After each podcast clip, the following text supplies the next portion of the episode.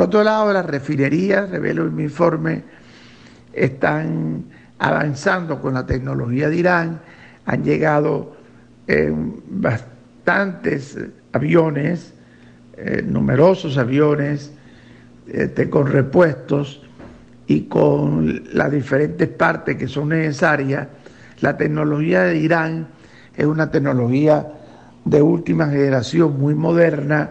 y se pone como ejemplo la rehabilitación de más de 20 aviones de Conviasa que están volando en este momento con el apoyo de la tecnología este, de Irán.